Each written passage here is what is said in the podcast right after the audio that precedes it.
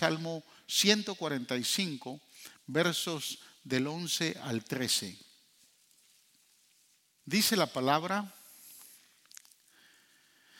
que hablen de la gloria de su reino, que proclamen tus proezas. ¿Para qué? Para que todo el mundo conozca tus proezas y la gloria y esplendor de tu reino. Tu reino es un reino eterno. Tu dominio permanece por todas las edades. Fiel es el Señor a su palabra y bondadoso en todas sus obras. La versión Reina Valera no dice esta última expresión, esta última eh, frase, fiel es el Señor a su palabra y bondadoso en todas sus obras.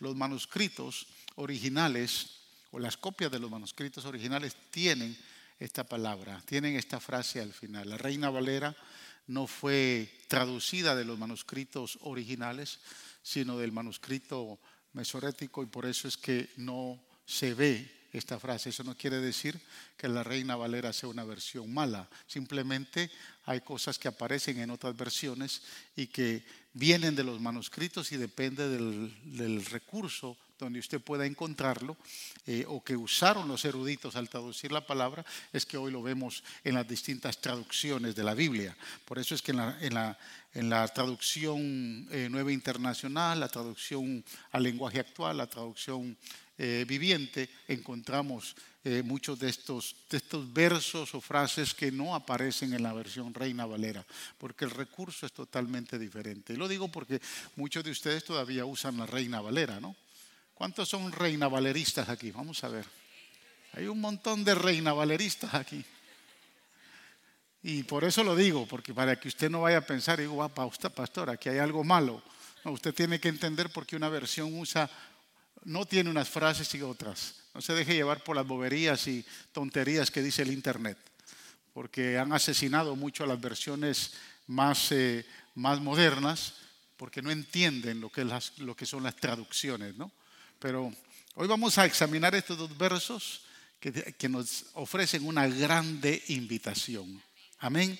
Padre, gracias por darnos el privilegio de poder escuchar tu palabra Gracias Señor por darnos este momento tan especial de estar en tu casa. Bendecimos cada familia presente. Honramos, Señor, tu presencia, porque es tu presencia la que hace la diferencia en este lugar. No es, Señor, lo hermoso de este lugar, no es lo confortable. Señor, este lugar sin tu presencia es vacío. Este lugar sin tu presencia no tiene sentido. Este lugar sin tu presencia, Espíritu Santo, no tiene vida. Por eso es que estamos acá. Y Señor, gracias por hacerte presente y hacerte presente en el corazón de cada uno de tus hijos. Te pedimos que te glorifiques, Señor, con tu palabra. Que tu palabra traiga, Señor, edificación. Que tu palabra nos consuele, nos exhorte y nos haga ver tu voluntad. Que hoy tu palabra nos motive, Señor, a las razones correctas del por qué debemos de adorarte, porque tú eres el Rey de Reyes y Señor de Señores, y estás sentado a la diestra del Padre. Y por eso te honramos, oh amado Salvador. Gracias, toda la gloria es para ti. Amén y amén. Bendito sea el Señor. Tome asiento, hermanos. Fíjese que literalmente este salmo se explica. Usted no necesita mucha profundidad bíblica para entender eh, las motivaciones del salmista cuando quiere hablar del reino y del rey, porque este, este salmo, estos dos versos, eh, se explican eh, cuando usted literalmente los lee. Es una invitación que nos hace la palabra. Es una invitación que hace el salmista para el pueblo de Dios. Que hablen de la gloria de tu reino. Que proclamen tus proezas.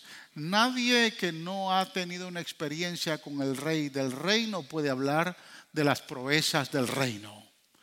¿Me entendió?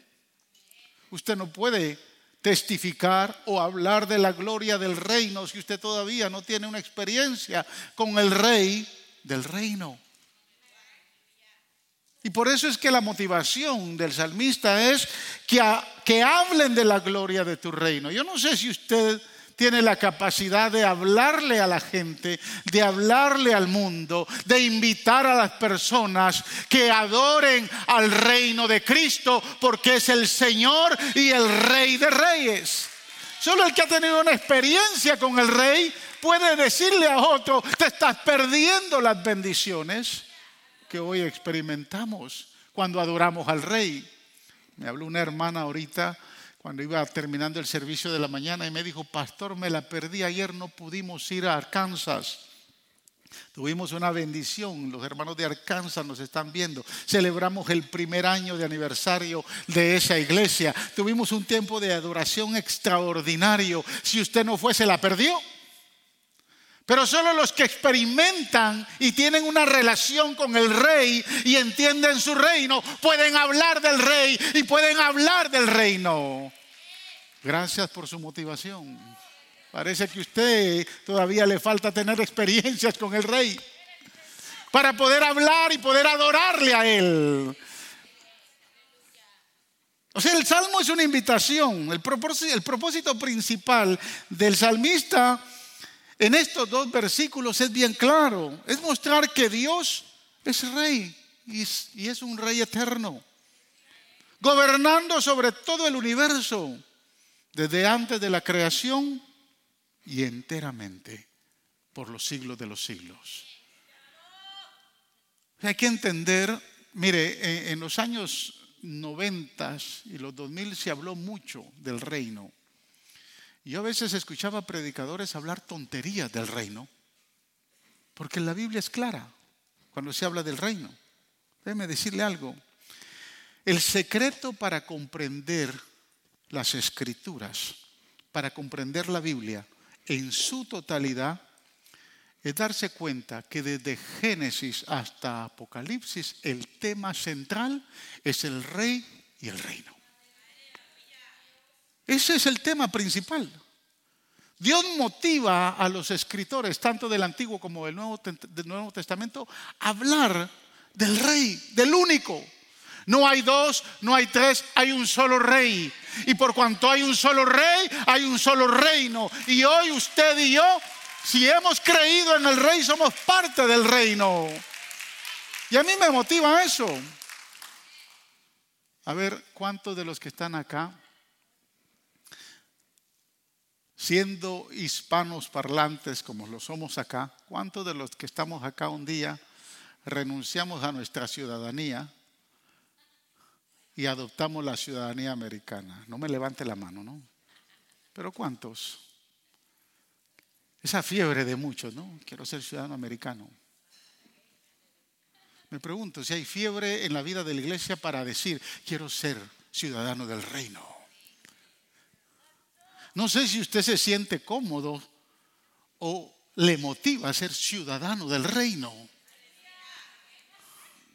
Porque usted no tiene un presidente, usted tiene un rey. Usted no tiene un gobernador, usted tiene un rey que gobierna, controla.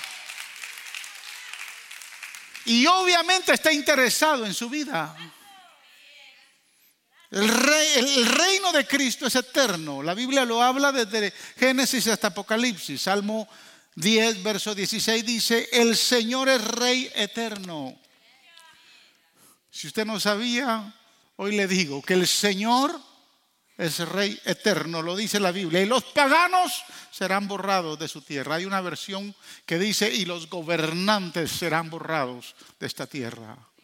Porque algunos de ellos han querido ser reyes y gobernadores y tener control. Pero el único rey que es eterno se llama Jesús de Nazaret. Daniel en esa profecía tan maravillosa, hablando del rey y del reino, en el capítulo 4, verso 3, dice, cuán grandes son sus señales, cuán portentosas son sus maravillas. Su reino es un reino eterno.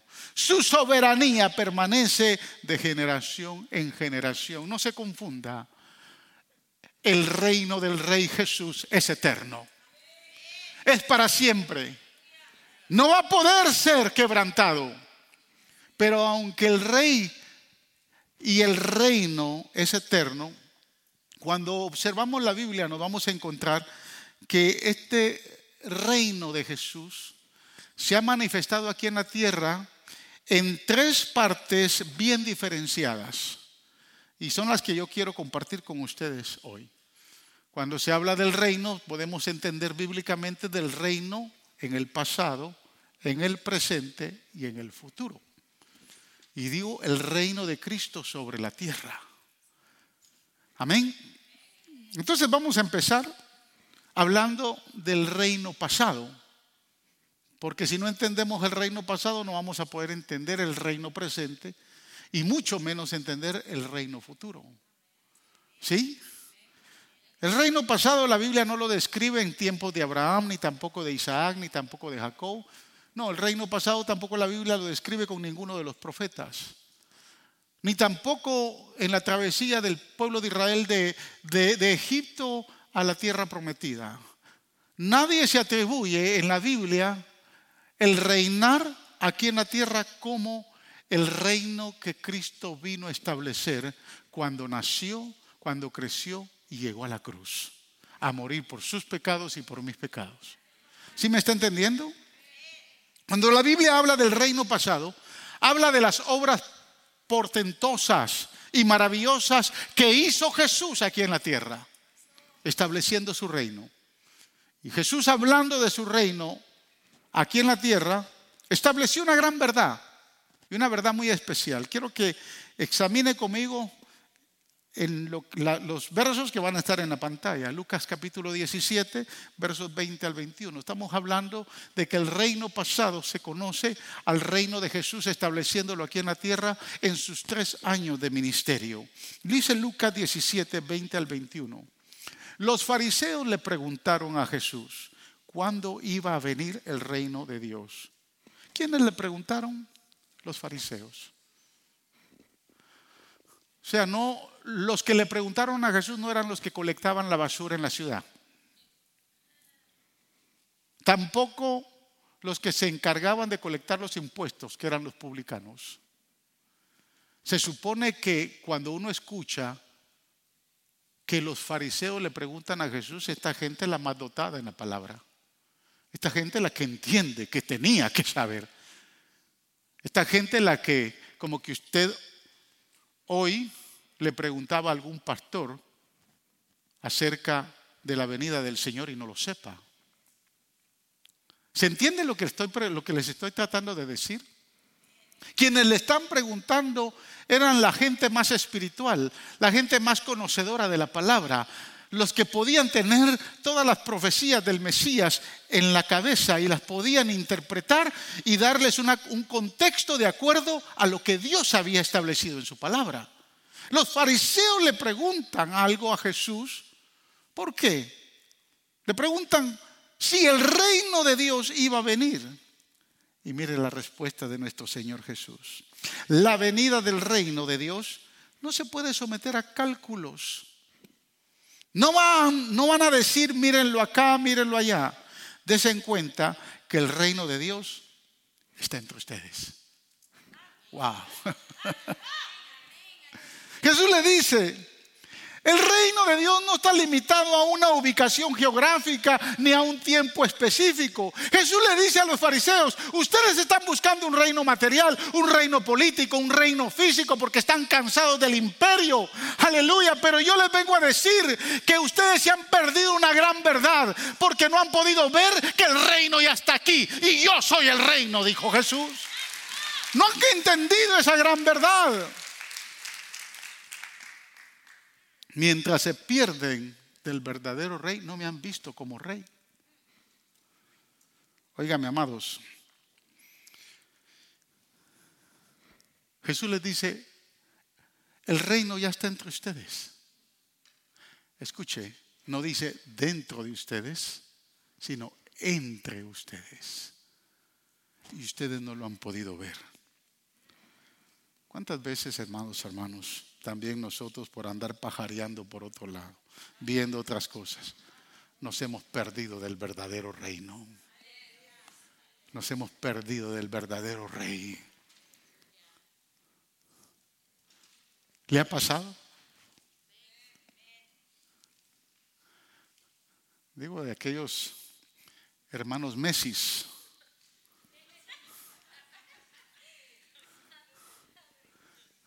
Que vienen una vez al mes.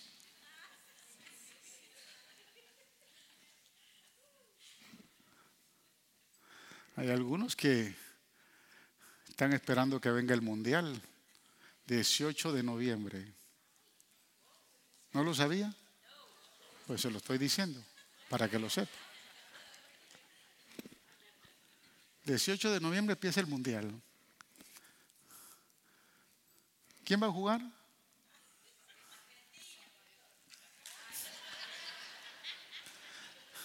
¿Qué tal si ponemos al argentino a predicar ese día acá?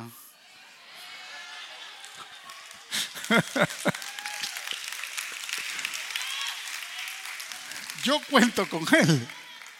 Es más, le digo, yo no voy a estar acá, yo voy a estar en una jornada médica con el grupo que vamos de misioneros para Guatemala y vamos a andar allá. ¿Qué quiero decirles con esto, amados hermanos? Que muchas veces hemos perdido tanta bendición porque no nos hemos dado cuenta que el rey está entre nosotros. Y muchas veces el Señor nos tiene que decir, pero ¿no te has dado cuenta? Que yo he estado contigo todo el tiempo. Cuando vemos el ministerio de Jesús en los evangelios, podemos observar, hermanos, que su reino se manifestó de muchas maneras. Y se manifestó con obras portentosas, maravillosas, sanando enfermos, liberando endemoniados, resucitando muertos, convirtiendo el agua en vino, calmando tempestades, alimentando multitudes, caminando sobre las aguas, restaurando prostitutas y predicando las buenas nuevas a los pobres, porque necesitaban salvación. El reino de los cielos se vino a manifestar en el tiempo del ministerio de Jesús con obras portentosas. ¿Por qué? Porque su reino no era un reino físico, no era un reino económico, no era un reino político. Jesús se lo explicó a Pilato cuando estaba, cuando ya lo habían eh, tomado como prisionero y estaba a punto de ir a la cruz. En esa conversación con Pilato, observe lo que Juan nos enseña en el capítulo 18, versos 36 al 37. Escuche lo que le pregunta, lo que dice Jesús. Mi reino no es de este mundo, contestó Jesús. Si lo fuera, mis propios guardias pelearían para impedir que los judíos me arrestaran. Pero mi reino no es de este mundo. Y Pilato le dice, así que eres rey, le dijo Pilato. Eres tú quien lo dices. Pero observe la frase que viene. Yo para esto nací. Y para esto vine al mundo. Para dar testimonio de la verdad. Y todo el que está de parte de la verdad escucha mi voz porque reconoce que yo soy rey. Y el que escucha mi voz y reconoce que yo soy rey, a mí me alaba, dice el Señor. Y hermanos, aunque Jesús era rey, fíjese, aunque Jesús era rey, en su ministerio él siempre se resistió a ser coronado como rey. ¿Por qué? Porque su reino no era un reino físico, no era un reino eh, monetario, no era un reino social, no era, él no venía con la finalidad de destruir al imperio. Él se resistió a ser coronado como rey. Juan, 10, Juan 6:15 dice, pero Jesús, dándose cuenta de que querían llevárselo a la fuerza y declararlo rey, dice que se retiró de nuevo a la montaña él solo. Óigame, ¿cuánta gente quiere ser adulada hoy? En el ministerio se ve mucho. ¿Sabe cuántos pastores andan buscando popularidad? ¿Sabe cuánta gente quiere, quiere una posición para ser adulado? Y al rey que lo quieren coronar como rey, se les escapa, se va a la montaña y se va a orar. Esto nos enseña que el reino no, de Jesús no era un reino político ni económico. Él vino a establecer un reino espiritual. Y siendo un reino espiritual, Él dijo, mi reino no es de este mundo. Es decir, no vine a destruir ni al César ni al imperio. Yo lo que vine fue a destruir las obras de Satanás, a arrebatarle las llaves del infierno, a someter el pecado y a aplastar al diablo en la cruz. A eso yo vine, dijo Jesús. Vine a poner debajo de mis pies a todo principado, a toda potestad y a toda hueste de maldad. A eso yo vine, dijo Jesús. Y Pablo lo confirma en Colosenses capítulo 2, 15. Observe, Pablo dice, y despojando a los principados y a las potestades, los exhibió públicamente, triunfando sobre ellos en la cruz. Ese es el reino de mi rey, que vino a poner control y autoridad sobre el mundo espiritual. Ese mundo espiritual que el hombre había perdido, se le había ido de sus manos. Usted no puede poner autoridad, escúcheme, amado hermano, lo que le voy a decir. Usted no puede poner autoridad en su casa si usted no tiene autoridad de parte de Dios. Si usted como hombre no tiene el poder para someterse a Dios, no puede poder, no puede poner autoridad en su casa. Lo va a hacer a gritos y lo va a hacer a insultos y lo va a hacer a, a un montón de cosas. Pero el hombre y la mujer que quieren tener autoridad sobre sus hijos tienen que primero someterse a la autoridad de Dios y a la autoridad de la palabra. Por eso es que los gobernantes de la tierra son corruptos. Desde el que está en la Casa Blanca hasta todos los políticos corruptos. Jesús vino a destruir las obras del diablo. Jesús vino a destruir el reino espiritual que se le había sometido a Satanás. Jesús dijo, no estoy interesado en venir a, destruir al César, destruir al imperio. Yo vine a destruir aquel que es más fuerte que el imperio, que es más fuerte que el César, que no solo gobierna en este imperio, sino que tiene potestad sobre toda la tierra. Yo lo vine a destruir a él y por eso voy a la cruz, para que se cumpla la escritura, para ponerlo debajo de mis pies, para que entonces la gente sea salva, sea libre y pueda alcanzar lo que Dios desea. A eso vino Cristo. Y por cuanto es un reino espiritual al establecer su iglesia, él le heredó a la iglesia su reino espiritual. Por eso es que trasciende el reino del reino pasado al reino presente. El reino pasado habla del ministerio de Cristo, de lo que Cristo vino a hacer, de lo que el rey vino a establecer. La Biblia señala que cuando Cristo es resucitado y es ascendido en gloria, fue sentado a la diestra del Padre y fue coronado como rey de reyes y señor de señores. Y hoy está a la diestra del Padre gobernando y le ha cedido el reino a la iglesia. Por eso que hablando del reino presente no podemos obviar lo que Jesús le dijo allá a sus discípulos. Mateo capítulo 28, versos 18 y 19. Observe.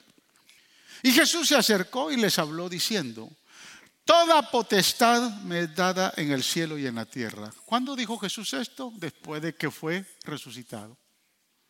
Después de que venció al diablo en la cruz. Él no lo dijo antes. Él lo dijo cuando ya había obtenido la victoria. Cuando había entregado su vida y la había vuelto a tomar está a punto de ser ascendido, un Cristo resucitado. A un Cristo resucitado hay que tenerle miedo. a un Cristo resucitado hay que tenerle respeto, reverencia y hay que someterse a Él. Y estando ya resucitado, punto de ascender al cielo, vino y dijo, Toda potestad me es dada en el cielo y en la tierra. Por tanto, id hacer discípulos a todas las naciones, bautizándolos en el nombre del Padre, del Hijo y del Espíritu Santo. ¿Qué es lo que está diciendo el Señor? Marcos lo explica mejor, porque aunque la Biblia señala que Satanás es el príncipe de este mundo, quiero decirle que ya es un príncipe derrotado. Ya es un príncipe que no tiene poder y autoridad. Que tal vez usted y yo luchemos con las obras del diablo es otra cosa, porque vivimos en una humanidad y tenemos el peor enemigo no es Satanás en su vida. El peor enemigo es ¿Quieres, ¿Quiere saber quién es su peor enemigo? Mírese a usted mismo. A ese téngale usted miedo. Porque ese es el que no le gusta someterse a Dios. Pero no es el diablo, el diablo está derrotado. Ya está destruido. Por eso es que cuando le dijo, Marcos cuando lo explica acerca de lo que hizo Cristo, fue y dijo ahí en el versículo 15, y les dijo, id por todo el mundo y predicar el Evangelio a toda criatura. Y observe, el que creyere y fuere bautizado. ¿Cuántos de aquí han creído y han sido bautizados? ¿Cuántos? Son poquitos los que han sido bautizados. esta gente hay que bautizarlas el próximo domingo. A ver, quiero ver las manos de los bautizados. Porque el otro domingo tenemos bautismos, así que si no, no se van a las aguas. Escuche, es que esto es para usted y para mí. Que no la queramos creer es otra cosa. Pero él dice, el que creyere y fuere bautizado será salvo, mas el que no creyere será condenado. Verso 17. Y estas señales seguirán a los que creen en mi nombre. Aleluya. En mi nombre echarán fuera demonios, hablarán nuevas lenguas, tomarán en las manos serpientes. Y si vivieren cosas mortíferas no les hará daño. Sobre enfermos pondrán sus manos y sanarán, dice el Señor. Wow. ¡Qué herencia de reino! ¿No es una herencia maravillosa? Por eso le digo que a veces nosotros por andar pajareando por otro lado se nos perdemos la bendición de operar en el reino. Porque esto no es, no dijo aquí, eh, sería bonito que dijera, para los pastores que se sometan, estas señales les seguirán. No, no dice así, ¿verdad? Entonces, ¿por qué usted espera que solo yo pueda imponer manos para que sean sanos? ¿O acaso usted no tiene, usted no es creyente? Lo que pasa es que usted no ha querido recibir la autoridad que Jesús le ha dado. Dios lo ha empoderado con una gran verdad. ¿Sabe cuál es la verdad? Dice, en mi nombre echarán fuera demonios, pondrán manos sobre los enfermos. Aleluya, en mi nombre. Es en el nombre de Jesús que usted y yo tenemos autoridad. Amada iglesia, hemos heredado ese reino espiritual para que en su nombre tengamos autoridad. Para que en su nombre echemos fuera demonios. Lo que pasa es que muchas veces a algunos creyentes les pasa lo que le pasó a aquellos que andaban predicando del Evangelio y andaban allá y los demonios le dijeron, oigan, ¿y ustedes qué, ustedes quiénes son? A Pablo lo conocemos. Y, sabemos quién es Pablo. A Cristo y a Pablo conocemos. ¿Y ustedes qué onda?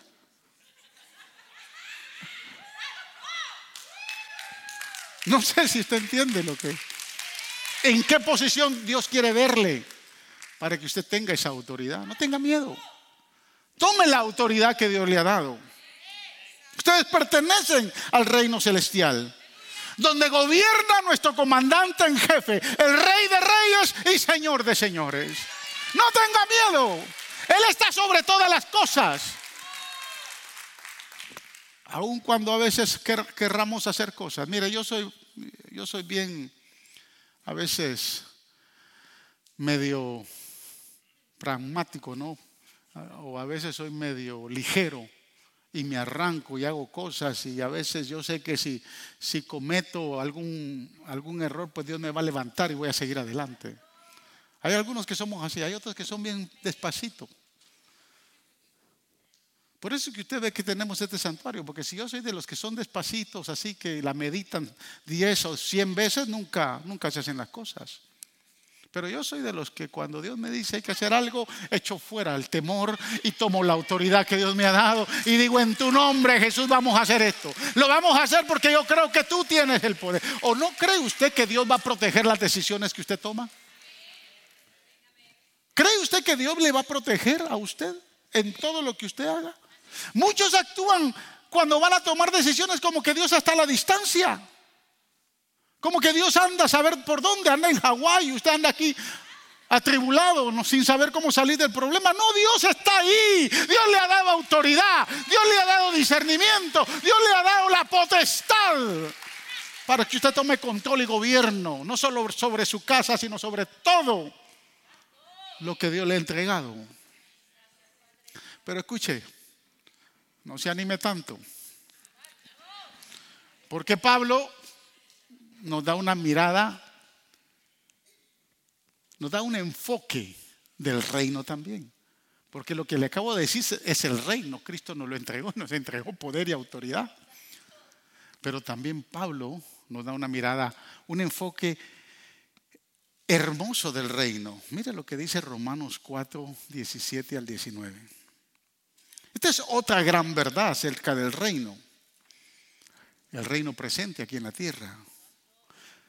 Pablo dice, pues el reino de Dios no se trata de lo que comemos o bebemos, sino de llevar una vida de bondad, paz y alegría en el Espíritu Santo. Si tú sirves a Cristo con esa actitud, o sea, si tú sirviéndole a Cristo, sirviéndole al Rey con esta actitud, agradarás a Dios y también tendrás la aprobación de los demás. Por tanto, procuremos que en el reino, esto lo estoy poniendo yo, pero dice, procuremos que haya armonía en la iglesia y tratemos de edificarnos unos a otros. ¿No le dije que los amenes se iban a acabar? El apóstol es bien claro.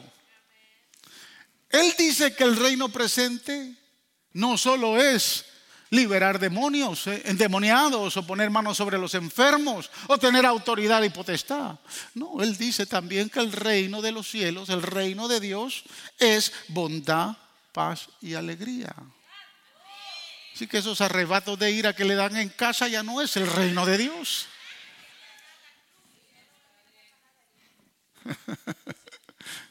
¿Me está entendiendo, hermano? Muchos se emocionan con liberar demonios, sanar enfermos y ejecutar milagros. Pero no han entendido que en este reino también hemos sido llamados a vivir en paz, en unidad y a ser edificados los unos con los otros. Eso también es el reino. Pablo hace énfasis, Pablo dice, si tú sirves a Cristo con esa actitud, agradarás a Dios y también tendrás la aprobación de los demás. Wow, qué precioso, hermanos, que yo reconozca que soy ciudadano del reino aquí en la tierra, más que ciudadano guatemalteco americano o lo que me quieran llamar. Más de lo que diga mi pasaporte, yo soy ciudadano del reino acá. Y como ciudadano del reino, yo tengo que vivir en bondad, en paz y en armonía. Y como ciudadano del reino tengo que, tengo que procurar la edificación de los unos a los otros. Por eso es que cuando yo veo a algunos creyentes que se enojan y empiezan y, a vociferar por ahí, ¿será, ¿será hijo del diablo o será hijo del rey? Porque Pablo dice, si tú sirves a Cristo con esta actitud, a no ser que haya otra actitud que usted quiera mostrar para servirle a Cristo. Pero no hay otra a no ser que sea otra de otro rey que usted tal vez tenga por ahí. Pero la Biblia dice que no se puede servir a dos señores. O se odiará uno y se servirá al otro. Pero no se puede servir a dos señores. O Jesús es su rey o no sé quién. ¿Entiende, hermano? Si reconozco esta verdad espiritual, dejaré de hacer el papel de Señor, gobernador y rey juzgando a los demás. Y me concentraré más en impulsar la paz, la unidad y la edificación. Por eso es que la Biblia dice, no os juzguéis los unos a los otros, sino edificaos en el amor del Señor. Un mandamiento nuevo os doy, dijo Jesús, que os améis los unos a los otros. Eso es, es el reino. Esa es la actitud de los hijos del rey. Si reconozco que esta es la verdad espiritual del reino, dejaré de afanarme como los paganos por las cosas materiales y atenderé más las cosas del reino de Cristo. Por eso es que Cristo dijo, Ahí en Mateo 6, 26, 33, 32 y 33, escuche. estos versos son muy famosos, usted los ha dicho muy seguido. Los paganos andan tras todas estas cosas. ¿Quiénes andan detrás de todas estas cosas? Los paganos. Aquí no hay ningún pagano, ¿verdad? No. Pero el Padre Celestial sabe las cosas que ustedes necesitan. Más bien, busquen primeramente el reino de Dios y su justicia. Entonces todo lo demás vendrá por añadidura. O sea, ¿o no está claro ahí, hermanos, lo que es el reino? Andamos preocupados por tantas cosas, afanándonos por muchas otras cosas más. Como que si el Señor no sabe cuál es su necesidad, no, el Dios no sabe cuál es su problema. Como que si Dios se ha hecho el, se ha hecho el loco, el desentendido, o el de la cara larga.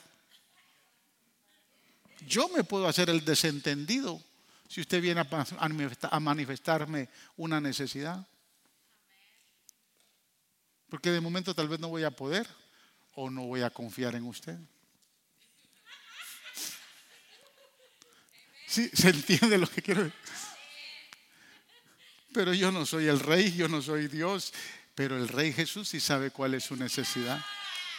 Deja de estarte afanando por tanta bobería. Yo conozco tu necesidad. Busca primeramente mi reino y su justicia y todo lo que tú necesitas yo te lo voy a dar, dice el Señor. Todo, todo lo que tú necesites siempre y cuando me busques. Fíjese que es interesante porque se lo dijo a los, a, los, a los, fariseos y a los judíos de la época. Cuando usted examina el capítulo 5, 6 y 7 de Mateo, habla del sermón especial, empieza con el sermón del monte, pero esto es parte de la enseñanza de Jesús. El capítulo 6 habla de la justicia del reino. Y si usted antecede a esos versículos, a estos versículos que leímos, usted se va a dar cuenta que la justicia. ¿Quiere ir ahí conmigo? Vaya conmigo ahí. Yo no te lo dije, pero mira a ver si puedes seguirte a Mateo 6. Vamos a ver. Abra su Biblia, hermanos, ya que le cuesta abrirla.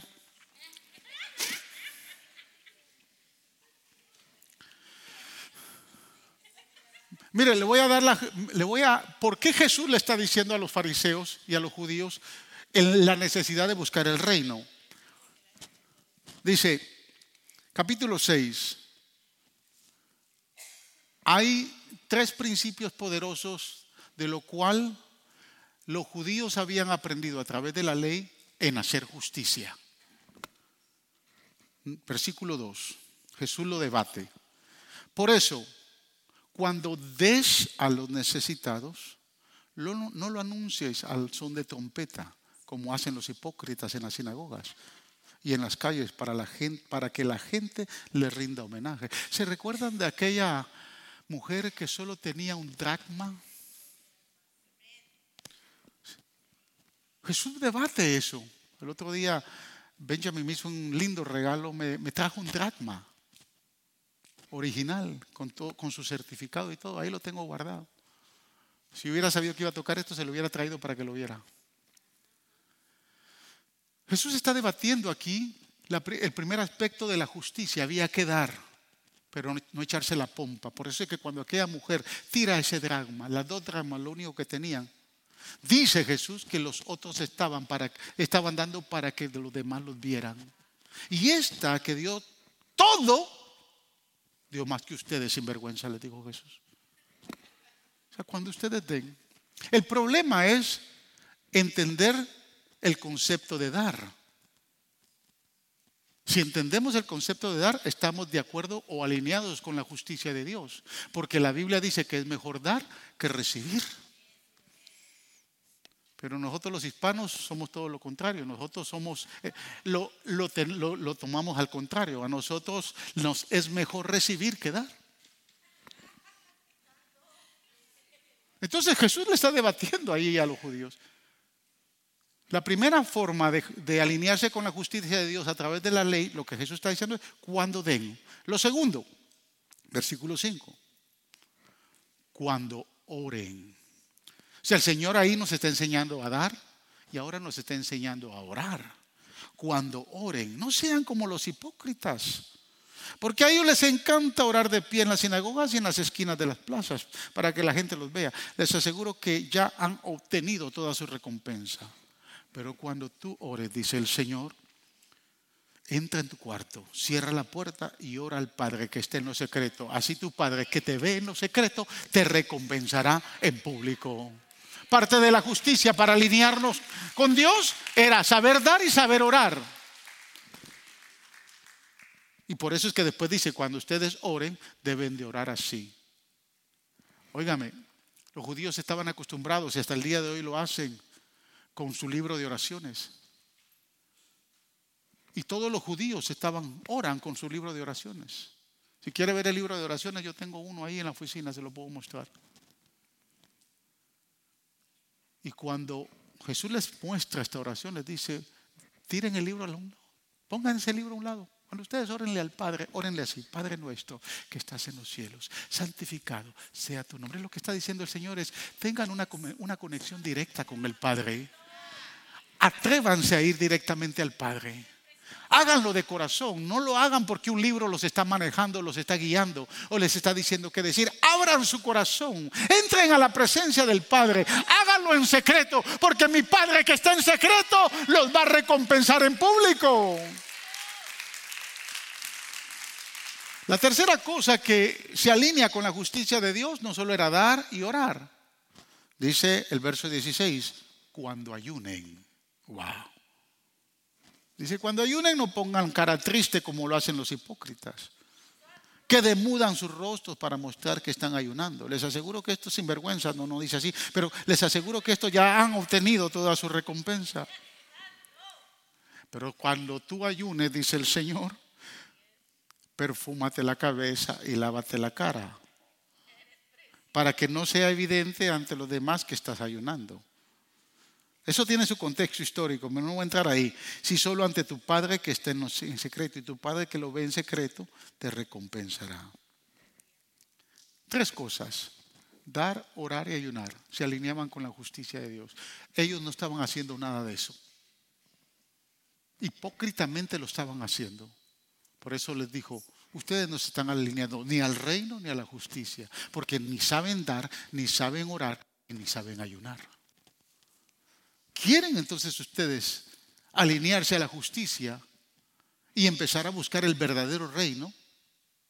Atiendan lo que les acabo de decir. Busquen primeramente el reino de Dios y todas las demás cosas. Y su justicia y todas las demás cosas os vendrán por añadidura. Pero el reino presente nos va a llevar al reino futuro. Amén. ¿Cuántos quieren ser partícipes del reino futuro? ¿Cuántos están, hermanos? Mire, yo no sé, pero yo cada mañana que me levanto, hoy más que nunca le digo, Señor Jesús, ven, ven ya, hoy, si es posible, ven hoy. No sé, es que el mover que se ha dado, el odio que se ha generado en esta nación, las artimañas de Washington, las estrategias políticas para que usted y yo, y, mire, le hablo no de un partido, le hablo de, de todos los políticos, son sinvergüenza todos. Usted tiene que tener cuidado. Estamos a un mes de las elecciones de medio término. Vote por sus valores. Cualquier político que va a defender sus valores, dele su voto. No se alinea al partido solo por alinearse. Defienda, escuche, hoy más que nunca tenemos que defender la posición de la vida, el valor de la vida. Usted ve que hay un político que se está alineando al aborto, ya usted sabe. Si hay un político que quiere destruir la familia, bueno, usted sabe. Son valores nuestros, nadie nos lo puede robar. Si algo le va a hacer frente al anticristo, antes de que se manifieste, somos nosotros la iglesia. Una vez que la iglesia sea levantada, entonces Él va a tener la libertad. Pero mientras la iglesia esté presente, nosotros tenemos que creer en lo que creemos, valorar lo que valoramos y defender lo que defendemos. Yo voy a defender lo que yo creo que es correcto de acuerdo a la palabra. No es porque soy hispano, no. Yo voy a defender lo que más me interesa. Yo voy a defender el valor de la vida. Hay más de 600 mil millones de niños que han sido asesinados en el vientre de sus madres. Entonces usted sabe, usted, usted sabe la ruta que va a tomar. Defienda lo que esta palabra nos da como autoridad. El gobierno le tiene miedo a la iglesia. ¿Sabe por qué?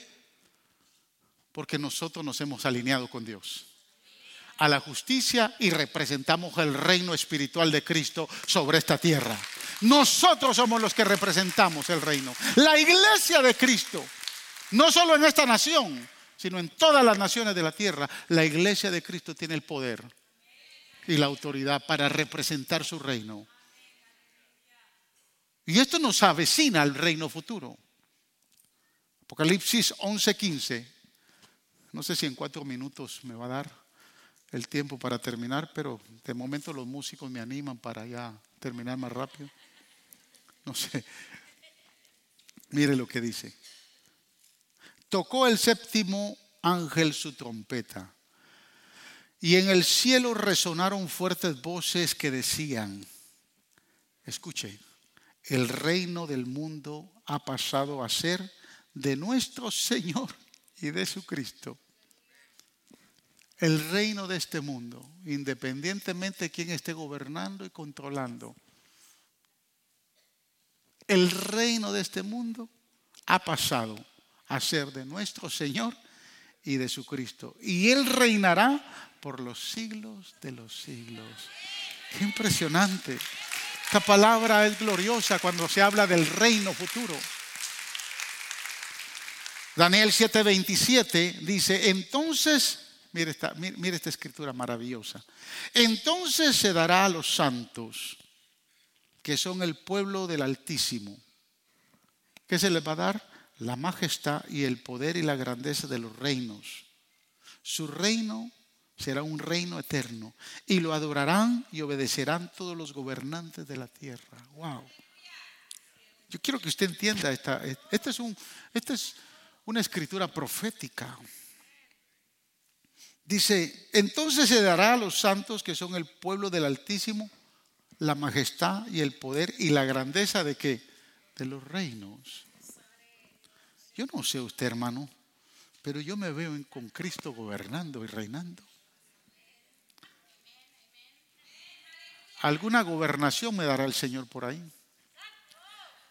Alguna alcaldía. No, no, sé si usted me está entendiendo lo que le quiero decir. La Biblia dice que los reinos de este mundo se van a quebrantar, van a cesar y van a ser destruidos porque el rey por fin va a venir a reinar. Y cuando el rey venga, los reinos de este mundo se lo entregarán al rey y la majestad a todos sus santos el poder a todos sus santos, para que junto con el rey reinen. Wow. Qué tan emocionado lo veo yo a usted con esto. Usted tiene que pensar en que esto está pronto a suceder. Aquí literalmente dice que los reinos de este mundo se convertirán en el reino del Señor. Que los gobernantes de este mundo que han seguido el ejemplo de Satanás serán exterminados. Observe lo que dice el capítulo, el capítulo 2, verso 44 de Daniel. Es impresionante cuando uno, uno, uno lee a Daniel. En los días de estos reyes, el Dios del cielo establecerá un reino que jamás será destruido ni entregado a otro pueblo, sino que permanecerá para siempre y hará pedazos. ¿A qué? A todos los reinos. ¿Sabe qué yo pienso? Que está a punto de suceder que todo mundo, la Biblia dice que todo ojo lo verá. Aleluya. Que se abrirán los cielos. La iglesia será levantada y el rey pondrá sus pies sobre el monte de los olivos. El monte, se partirá en dos y el cementerio que han puesto los musulmanes ahí será totalmente destruido. Él entrará por la puerta dorada, entrará y llegará y se sentará en el trono de David para empezar a reinar y a gobernar a todas las naciones. Esto es lo que viene. Esto es lo que se apresura. Esto es lo que esperamos. El rey viene. El rey viene y viene a gobernar. No ponga su mirada, no ponga la esperanza en ningún político. Esto no nos van a llevar a ningún lado. Algunos piensan que de momento se va a voltear la tortilla con el otro partido dentro de dos años y que las cosas van a mejorar. Mire, no hay ningún hombre que quiera establecer algo como lo que está profetizado. Yo anhelo que el rey venga, yo anhelo que él venga a sentarse. Y entonces usted y yo gobernaremos con él. Isaías capítulo 2, versos del 2 al 3 dice, en los últimos días el monte de la casa del Señor, está hablando del monte de los olivos, será establecido como el más alto de los montes, se alzará por encima de las colinas y hacia él confluirán todas las naciones. Muchos pueblos vendrán y dirán, vengan, subamos al monte del Señor, a la casa del Dios de Jacob, para que se nos enseñe sus caminos y andemos por sus sendas, porque de Sión saldrá la ley y de Jerusalén la palabra del Señor. Le guste al diablo o no, desde Jerusalén se gobernará. El rey de reyes llegará a gobernar y por mil años va a haber paz y prosperidad sobre la tierra. Esto no es un cuento de hadas. Esto es lo que políticamente, bíblicamente está establecido. Daniel también señala que cuando nuestro rey venga a ser un evento glorioso, versos 13 y 14 del capítulo 7. Mire, en esa visión nocturna vi que alguien con aspecto humano venía entre las nubes del cielo. Aleluya. Se acercó el venerable anciano y fue llevado a su presencia. Y se le dio autoridad, poder y majestad. Todos los pueblos, naciones y lenguas lo adoraron. Su dominio es un dominio eterno que no pasará y su reino jamás será destruido. Aleluya. Amados hermanos, Jesús viene pronto a reinar. Y todas las tierras, todos los gobiernos y las naciones de la tierra lo adorarán. Y usted y yo reinaremos con Él. Yo no sé cuántos anhelan ese momento. ¿Cuántos anhelan que Jesús venga a reinar? Ya estamos cansados de tanta corrupción. Ya estamos cansados de tanto robo. Ya estamos cansados de tanto engaño. Ya estamos cansados, hermanos, de tanta violencia, de tanto crimen. Ya estamos cansados de los políticos que están ahora en Washington y todos los que han estado ahí gobernando. Jesús viene. Y Él sí viene a reinar.